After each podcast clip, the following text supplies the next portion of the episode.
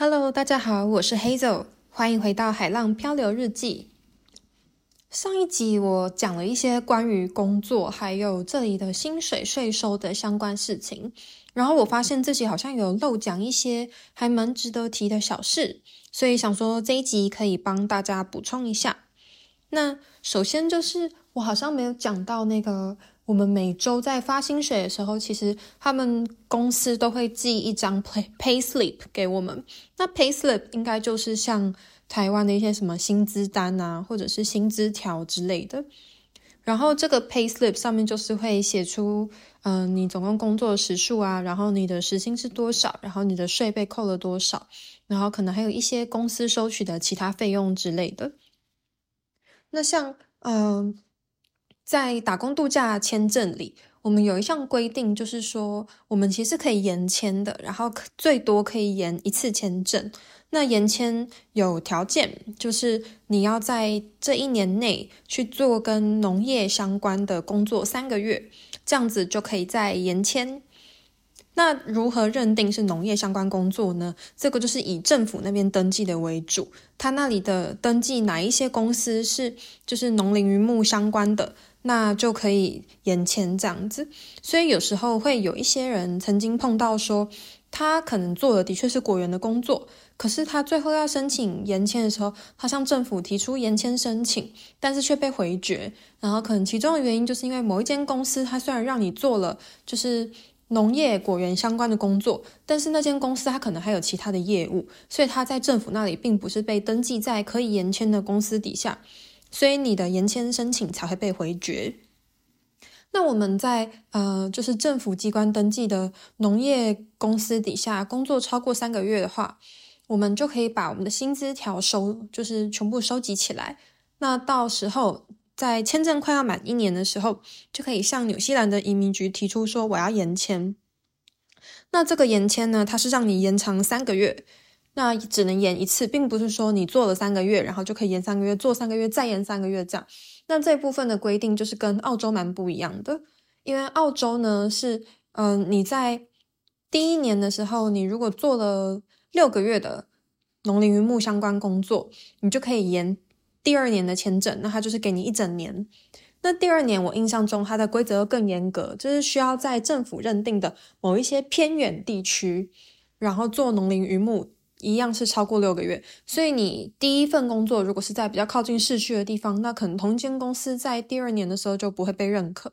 那第二年也在就是他们很缺工的地方又工作了六个月以后呢，你就可以再延到第三年的签证，那他一样是给你一年，所以等于是你用六个月的农林渔牧业换一年的签证这样。那我觉得澳洲这样的规定是蛮好的啦，不过也是因为它这样，因为澳第一是澳洲很大，那第二是澳洲的很多规范都比较宽松，那我也比较常听说劳工被剥削或者是就是做黑工的一些情形这样子。那相对的，纽西兰对于打工度假还有对于一些工作签证，它的管理是非常的严格，然后这里的劳工权益也是嗯排在很前面，就是排在 priority 这样子。所以，我们劳工如果有任何的嗯不满，或者是任何觉得雇主对待自己不好的地方，都可以直接向纽西兰的移民局提出。那甚至纽西兰的移民局他们官网其实就有一个栏位，就是说你要如何争取你的劳工权益。然后他们其实上面都有文字会教你。那最后也是可以有一个网址，就是你可以呃点选那个网址，然后去联络纽西兰移民局这样子。好，那回来再讲那个，我们最多的签证呢，就是可以拿到一年三个月。那一年三个月以后呢，其实你可以再转成观光签。那一般的纽观光签，就纽西兰跟其他国家观光签证一样，就是可以拿三个月。所以也蛮多人就会在嗯工作完一年，然后因为他有做农林渔牧业，所以在延签三个月以后，最后他在就是延签呃，最后他再转成观光签。然后就可以再待三个月，所以最长在纽西兰是可以待到一年半。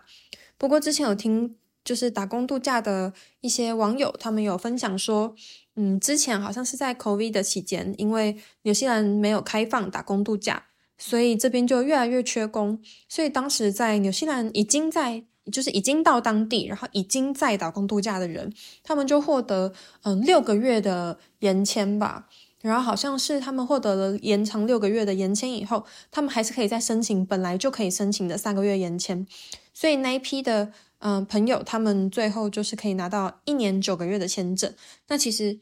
感觉是算蛮幸运的，因为纽西兰的疫情并没有到非常严重，然后他们那时候也没有因为 COVID-19 然后就失业这样子，他们其实都陆陆续续还是有找到工作，虽然可能稍微会难找一点，但我觉得他们陆续都还是有找到工作的话，其实就还不错这样子。然后再来是呃，我们像我们现在这种，我是临时的农业劳工嘛，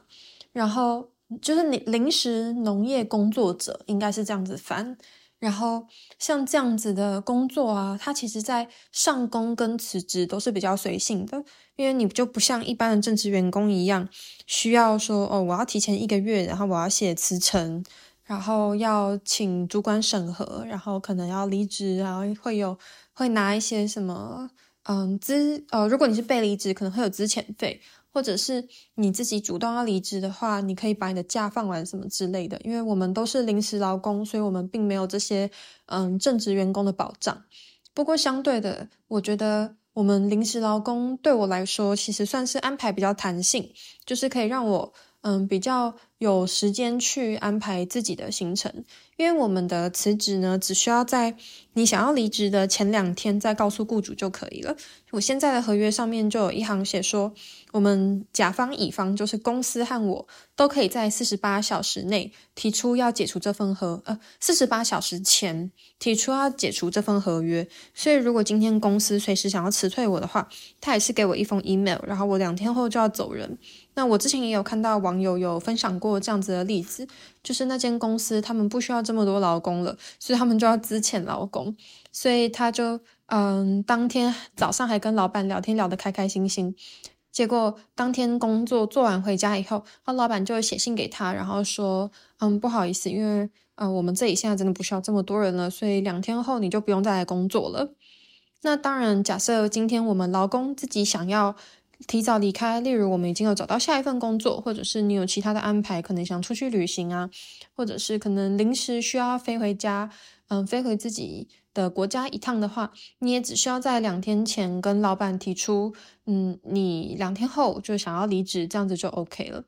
那因为我接下来也会规划一些旅行，所以我也有已经先提早和我的 manager 讲好，说就是我什么时候会离开了，这样子。那再来是昨天好像有，呃，就是上一集有分享到，嗯，要。怎么找工作？那我讲的好像是找工作的方法，就是有分成 walk in，然后写 email，然后讲打电话等等，或者是去 drop off CV。但我好像忘记讲到说有哪些网站可以找工作。那我想说，这里也可以跟大家分享一些我自己有找工作的网站，然后当然有一些是网络上就是跟。就是人家分享以后，然后我就用这些网站这样子，然后也有一些是我自己在另外听人说的。那这里最大的网站就叫做 Trade Me。那 Trade Me 它其实除了找工作以外，它上面还可以找住宿，然后也可以买卖东西。那它对于工作的这部分就有点像台湾的什么一零四或者是一一一一这样子。那 Trade Me 通常比较是当地人会用的网站，然后它上面找的工作也比较多，会是长期或是正职的工作。所以以我自己的经验，其实，在上面投履历的时候，我觉得自己就是很像新鲜人，很像菜鸟，因为，呃，上面蛮多工作都要求就是需要有经验，而不是那种，嗯、呃，无经验者可以直接上工。那另外，其实也蛮多工作，他可能在他的 details 里面都会备注说，哦、此项工作，嗯、比较不会收打工度假的人这样子。那第二个网站是 Seek。那 Seek 它其实也是上面有很多可以买卖，或者是嗯，可以就是反正它这个也是一个多功能网站。你看上面可以二手买卖，然后也有车辆买卖啊、租屋等等。然后当然它找工作就是也是比较像那种台湾的人力银行这样子。那我自己的话，其实比较喜欢 Seek 的版面，我觉得它对于找工作就是我浏览起来是比较舒服，然后它的 apply 的画面也比较直觉，就是好像把东西都填完，然后把资料都丢上去，直接送出就 OK 了。不过 Seek 它也比较多是找长期或者是正职的工作，所以我在上面投的 application 大部分也都石沉大海。那再来是 Sky Kiwi，那 Sky Kiwi 好像这边又翻成什么天维网吧，它就是一个华人社区、华人的网站。那说是华人网站，反正就是这个网站上面都是简体字。然后我第一次点进去的时候，我其实超傻眼，因为我真的觉得这个网页超级像什么二十年前的设计，就完全感觉不像是现代的网站。但总之，它上面也是有各种很多的资讯。那在工作的求职招聘的页面呢，它也蛮多，就是华人的店就是在找劳工这样子。那通常。像会丢在 Sky Kiwi 上面的工作啊，你如果是要写一面或者打电话过去的话，其实大部分对面通常就会是华人，所以讲中文就可以了。那我自己，嗯，除了丢了很多 CV 以外，我也打直接打电话过去问了蛮多间的工作。那我觉得 Sky Kiwi 跟前面两个 Trade Me 还有 Seek 很不一样的感觉是，Sky 呃 Sky Kiwi 它是都比较像是一个部落格，就比较像以前的什么。雅虎知识啊，还是就类似那种版面这样子，我不知道有没有人知道雅虎知识，应该应该知道吧？好，反正就是有点像那种感觉，所以就是会有人在上面发一篇文章，或者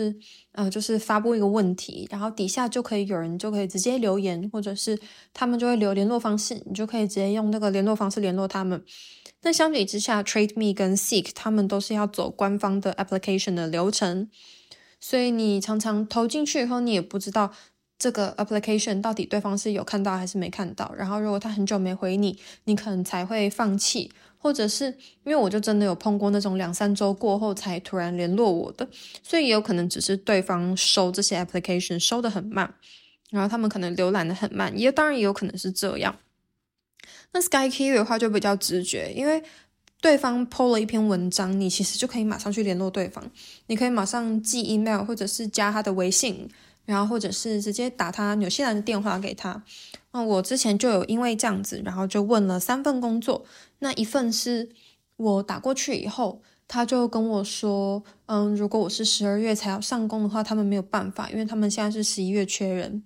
然后另外两份我打过去以后，就是最后都有成功面试，然后有一份。就有跟我说十二月的时候会确认会不会给我工作。那另一份就是面试完以后，后来没有消息这样子。总之，我觉得 Sky Kiwi 它就是一个相对比较直觉，然后比较 directly 比较快速的可以找工作的方式。那对方听到你会讲中文的时候，其实嗯，就是也会会觉得这样子是比较 OK 啦，就是中英主要。对方知道你会讲中文，他通常是会确认说：“那你的英文好不好？”如果你的英文也 OK 的话，那我觉得这份工作可能就不是这么难到手这样子。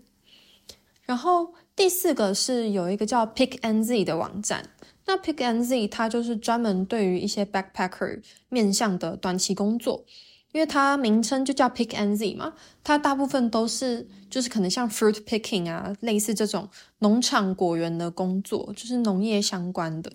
所以它可能就很多是呃 flower picking，然后 bud thinning，然后比如说 pruning，或者是像是 fruit picking 这一类的。那当然也有很多什么 pick packer 啊，然后或者是那个在工厂工作的包装的。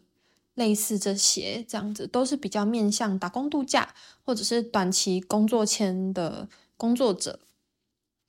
那我觉得 Pick NZ 它的工作页面其实也算是就是蛮舒服的，然后它的 application 的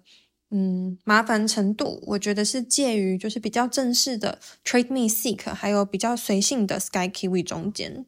因为。它虽然也要填它的 application，但是它填起来的相对是就是很简单，它的栏位很少，然后感觉也没有很正式的需要看到你的 CV，然后跟你面试等等。因为上面的工作通常都是没有经验也可以去的。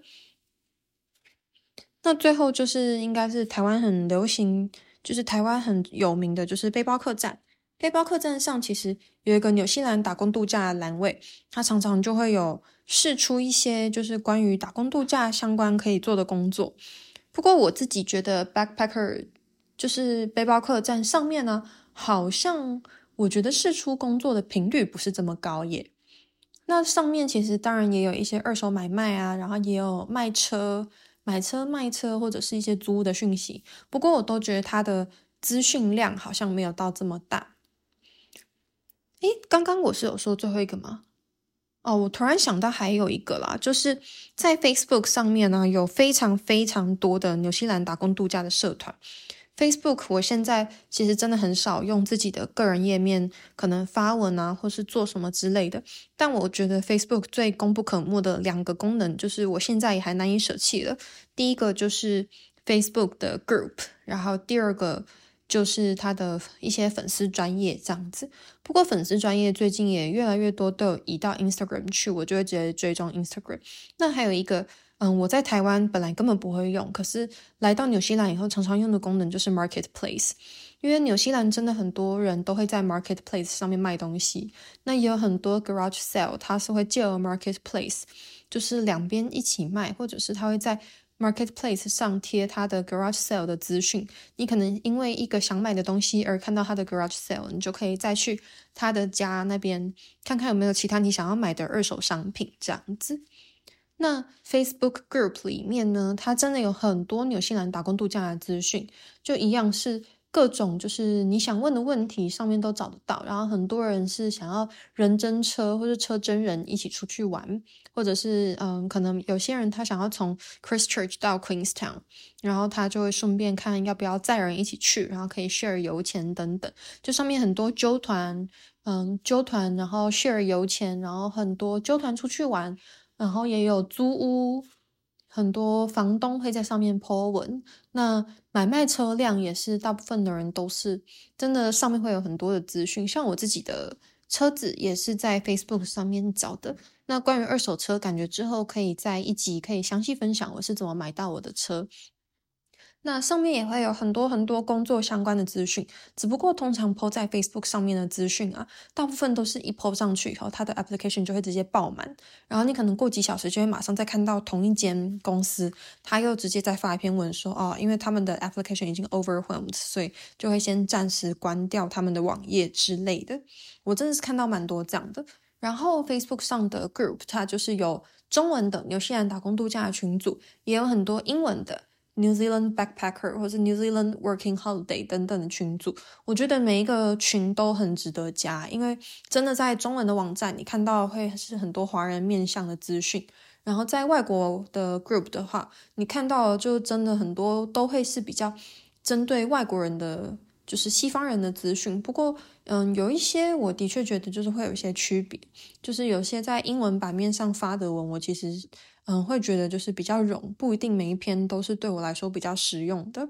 嗯，但是上面找工作的资讯也是蛮多，但因为 Facebook 上在发工作的招工文的时候，它可能是不需要审核，它是可以直接发文的，所以其实。最近我前阵子在找工作的时候，就是有发现它上面其实也蛮多诈骗的文章，所以大家如果今天想在 Facebook 上找工作的话，我觉得可能还是嗯、要谨慎一点，然后看一下自己是看一下那个工作或是那篇文章看起来是不是像诈骗，然后记得不要把自己的钱投进去这样子。好，那补充完昨天一些关于就是上一上一集关于一些。嗯，工作的其他的相关细节的话，我觉得好像也可以跟大家分享一下我今天的近况这样子。那今天就是我一大早，好像大概五六点的时候吧，我本来是预计要六点半起床，然后七点半开始工作这样，结果我才六点就直接被外面的雨声吵醒，真的是超夸张的，因为我们这间房子它就是。雨声打到那个房子上的时候，真的会很大声，所以我我今天就直接被吵醒，而且我发现我不是唯一被吵醒的一个，就是我们隔壁房间还有两三个室友也全部都被吵醒，而且我平常是很好睡的人，我是那种完全不会被噪音干扰，然后灯开着也可以睡觉的人，结果我竟然还被大雨吵醒，你你就知道那个雨有多大，而且我觉得应该是说，我也不是唯一，就是因为只是因为雨所以才被吵醒，而是可能那个雨就已经很吵了。然后我隔壁的室，就是跟我同房间的室友，他可能因为太吵，他就醒来，然后他就在那边开开关关那个门，然后所以我又有点又被那个门吵到，然后我这里睡都不太好。结果就因为今天早上那一场雨啊，就害我们的工作就是延期，然后我们的 manager 就传讯息给我们说，嗯。因为雨下太大了，所以我们要再观望一下天空什么时候放晴，然后我们才能开始工作。这样，那我就理所当然继续睡，因为我那时候就初步觉得啊，这个雨绝对不会这么快停的，一定不会说什么过二十分钟就停，它一定会一直狂下猛下，所以我就一直很安心的睡到八点五十，然后呢又有新的讯息，我们的 manager 说早上十点开始工作。所以最后我就大概九点十分起床，然后就弄弄早餐啊，然后弄一些就是盥洗啊什么的，然后才去工作。其实我觉得这样子还蛮可惜的，因为这样就等于说我会直接少了二点五小时的薪水嘛。而且虽然早上起来大家都是很累啦。但是我现在就是有一个很强的意志力，就是反正即使累，我也是要狂做猛做我的工作，然后把钱赚饱饱，然后再离开这样子。所以今天早上那个下二点五小时的雨真的是失策失策。然后我们 manager 昨天是有跟我们讲说，星期六也可以工作。那我们星期六就是会从七点半做到十二点半，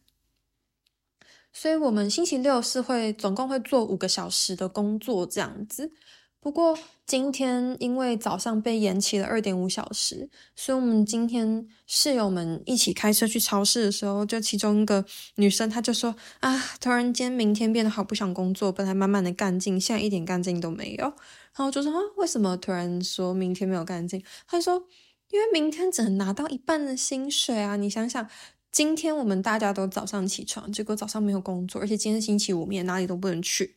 然后明天其实本来可以放假，但我们为了要赚五个小时的薪水，就然后去工作，结果就是明天做了五个小时，但今天少了二点五个小时，就好像是我明天要在那里工作五个小时，可是实际上只拿到二点五个小时的薪水一样。他说想到这件事就觉得还是干脆星期六不要工作了，反正好像明天工作的那个 CP 值感觉上也很低，然后他就觉得一点干劲都没有。然后我就真的是觉得越想越有道理。我本来超级期待这周的那个薪水，就是会直接爆冲到一个很高的数字。可是因为今天要少了二点五小时，就觉得哈，好像也没有自己想象中的薪水这么高了，就有点小小难过这样子。不过我们今天去超市的时候，就是发现超市里面就开始卖圣诞节的东西了，开始有那种圣诞节氛围，其实就蛮开心的。因为我自己是从来没有过过夏天的圣诞节，不知道在夏天的圣诞节感觉会怎么样。因为我们超市里面啊，其实看到那个很大棵圣诞树啊，然后圣诞老公公他都还是穿那个就戴毛帽啊，然后厚厚的胡子，然后穿那个很厚的红色衣服。我我一开始看到的时候，我真的觉得超好笑，我就想说，诶，这里的圣诞老公公怎么没有应景一下，就是变成穿那个吊嘎加短裤，怎么还是穿那个厚厚的长袖长裤？哪有人在夏天过圣诞节会穿这么厚啊？一定会热死。我觉得这边圣诞老公公啊，他如果就是要配合那个南半球的话，他就是应该不要戴那个帽子，然后把胡子都剃掉。我觉得那胡子看起来就一定很热。然后把他的那个长就是长袖的红色外套直接改成无袖背心，然后底下的长裤变成短裤，然后他的那个靴子就要直接变成什么夹脚拖或是什么懒人拖之类的。我觉得这样子才是符合一个就是南半球夏天该过的圣诞节的圣诞老公公的样子。好，总之那只是我自己随便想想的，我这光想到就觉得还蛮好笑的。然后在跟舍友聊天的时候，他们就说：“哇，就是准备要过圣诞节啦，现在都已经开始有各种圣诞节的氛围啦。”然后那几个室友，因为他们都是欧洲人嘛，然后他们就讲说：“啊，真的是完全没有办法想象没有下雪的圣诞节。”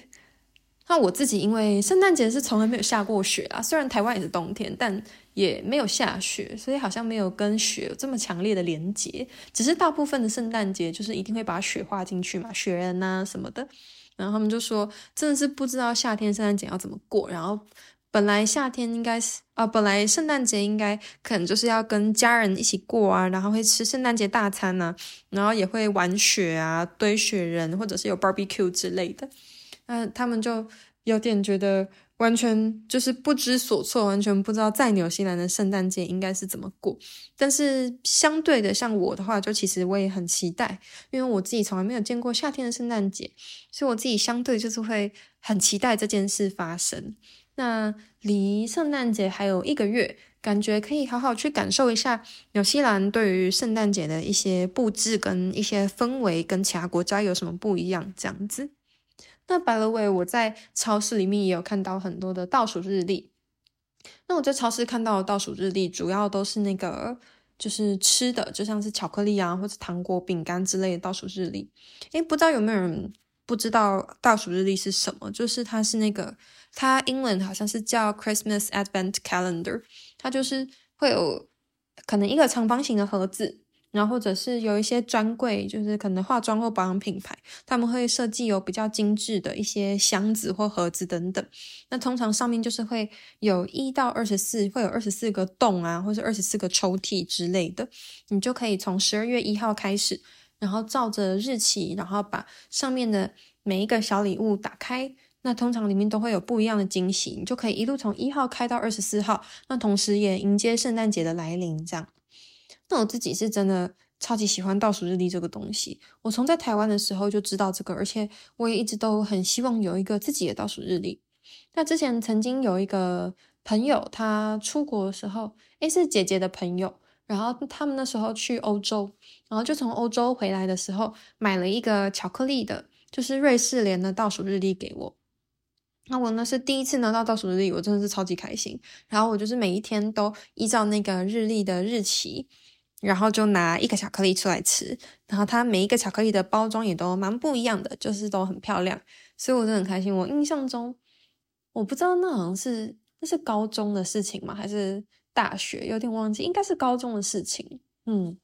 那后来我自己有开始关注一些美妆品或者是保养品牌，然后我就会开始很想要买美妆品或者保养品他们出的倒数日历。我自己是对保养品比较有兴趣。所以就是一些我常关注的牌子，他们都有出倒数日历的时候，我每年都会看他们倒数日历长什么样子，然后里面有哪些东西，然后价格大概是落在多少。不过后来常常都会觉得啊，价格对我来说就是有一点贵，然后里面的东西因为它是随机的，所以你不一定一到二十四的东西都是你会用得到，可能那个时候只是想要买一个惊喜感这样，所以最后都还是会说服自己说啊，先不要花钱，先不要花钱。